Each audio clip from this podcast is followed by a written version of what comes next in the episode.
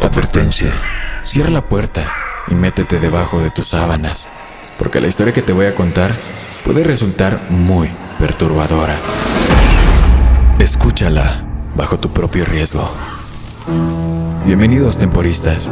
Soy Dan Tempo y esto es Historias de terror antes de dormir.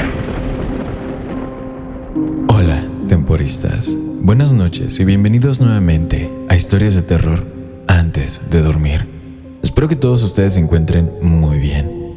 El día de hoy les traigo una historia de un camionero que nos cuenta que al conseguir un nuevo trabajo se le pidió que siguiera una serie de reglas extrañas. Así que espero y la disfruten. No olviden que pueden enviarme su historia de terror al correo dantempoplus.gmail.com y tampoco olviden seguirme en Instagram para seguirles trayendo más contenido de terror. Sin más que decir, comenzamos con esta historia.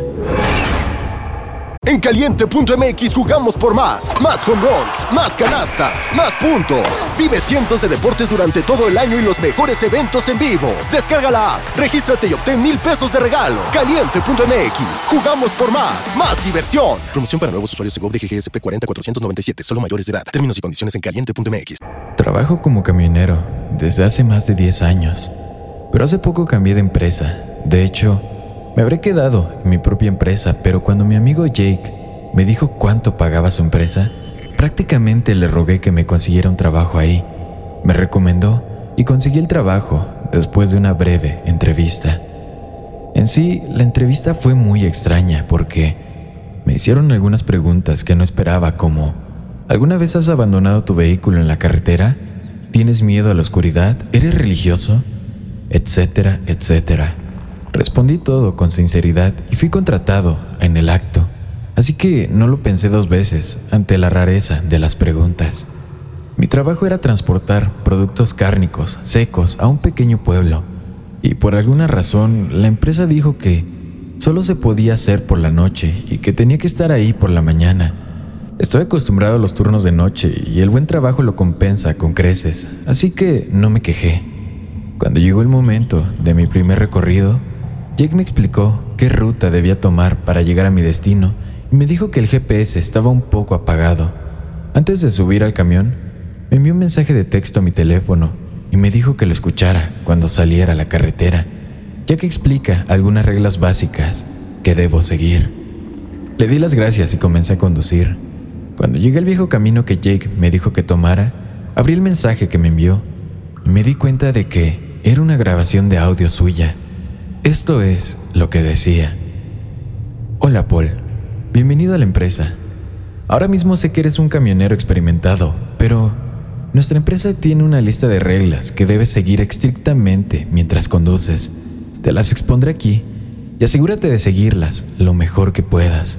También te enviaré un mensaje de texto para que puedas leer las reglas en caso de que no estés seguro. Ahora, antes que nada, Asegúrate de encender las luces altas y mantenerlas encendidas en todo momento, ya que está muy oscuro en la carretera. Puede que notes que incluso con las luces encendidas está muy oscuro, pero no dejes que eso te preocupe. Dentro de las primeras 10 millas es posible que veas una señal de callejón sin salida más adelante. Ignórala y sigue conduciendo.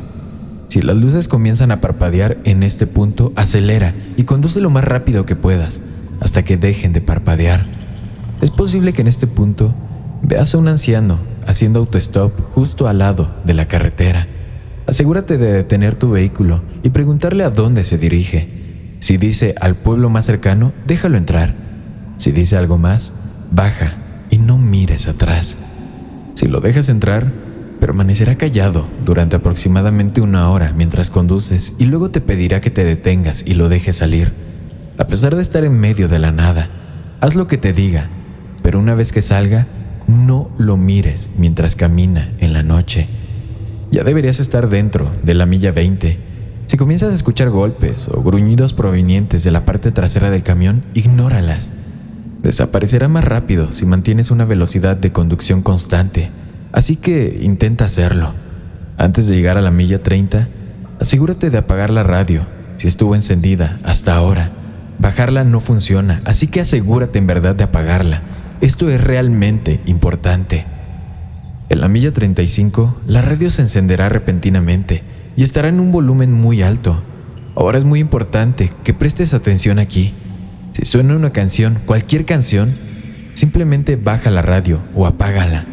Pero si solo escuchas estática, detén el camión de inmediato, apaga el motor, recuéstate en el asiento y por favor, por favor, cierra los ojos. Intenta estar lo más quieto posible y mantén los ojos cerrados. Escucharás golpecitos en el parabrisas y el techo, pero estarás bien siempre que mantengas los ojos cerrados. Incluso si escuchas que se abre la puerta del camión, no te muevas. Lo que sea que abra la puerta, en unos segundos después de husmear, se irá. Una vez que los ruidos alrededor del camión cesan, puedes abrir los ojos lentamente y mirar por la ventanilla del conductor. Si la ventana está empañada, espera un minuto más. De lo contrario, podrás volver a sentarte y seguir conduciendo. En la milla 50, comenzarás a ver algo corriendo a lo largo de tu camión a cuatro patas al costado de la carretera. No importa qué tan rápido vayas, siempre se Another day is here and you're ready for it. What to wear? Check. Breakfast, lunch and dinner? Check. Planning for what's next and how to save for it? That's where Bank of America can help. For your financial to-dos, Bank of America has experts ready to help get you closer to your goals. Get started at one of our local financial centers or 24-7 in our mobile banking app. Find a location near you at bankofamerica.com slash talk to us. What would you like the power to do? Mobile banking requires downloading the app and is only available for select devices. Message and data rates may apply. Bank of America NA, member FDIC. irá tu ritmo de tu camión, pero se recomienda mantener la velocidad de al menos 60 millas por hora. Intenta mantener la vista en la carretera porque hay una curva, después de la cual la criatura desaparecerá. Si la criatura todavía te sigue después de la curva, acelera y espera perderla en la siguiente curva. Solo tienes tres curvas, así que haz que cuenten o valgan la pena, por favor. La milla 70, tu camión se detendrá. Mantén la mayor calma posible que puedas e intenta reiniciar el motor lo más rápido posible. No mires por el espejo retrovisor a las figuras que corren hacia tu camión. Simplemente enciende el motor y tan pronto como lo hagas, pisa el acelerador. En la milla 80, notarás que hace mucho calor dentro del camión. No te molestes en el aire acondicionado, porque no funcionará. Intenta quitarte la chaqueta, pero no abras la ventana bajo ningún concepto, por favor. Intenta tampoco quedarte dormido porque, aunque el camino sea recto, es posible que te encuentres a ti mismo desviándote por un acantilado si cierras los ojos, así que ten mucho cuidado. Si necesitas ir al baño, hazlo únicamente entre la milla 85 y 90 y asegúrate de mantener las luces altas encendidas mientras lo haces.